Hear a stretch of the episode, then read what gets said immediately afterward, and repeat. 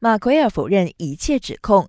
之前，希腊媒体指出，曼联后卫马奎尔因涉嫌殴斗、袭警、贿赂警察等罪行被控上当地法庭。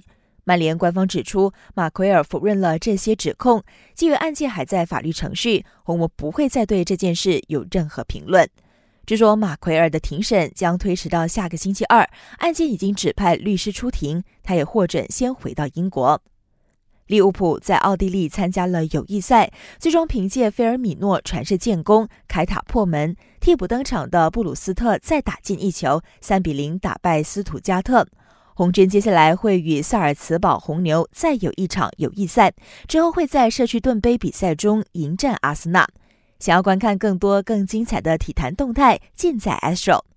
阿森纳一线队助教永贝里正式离队。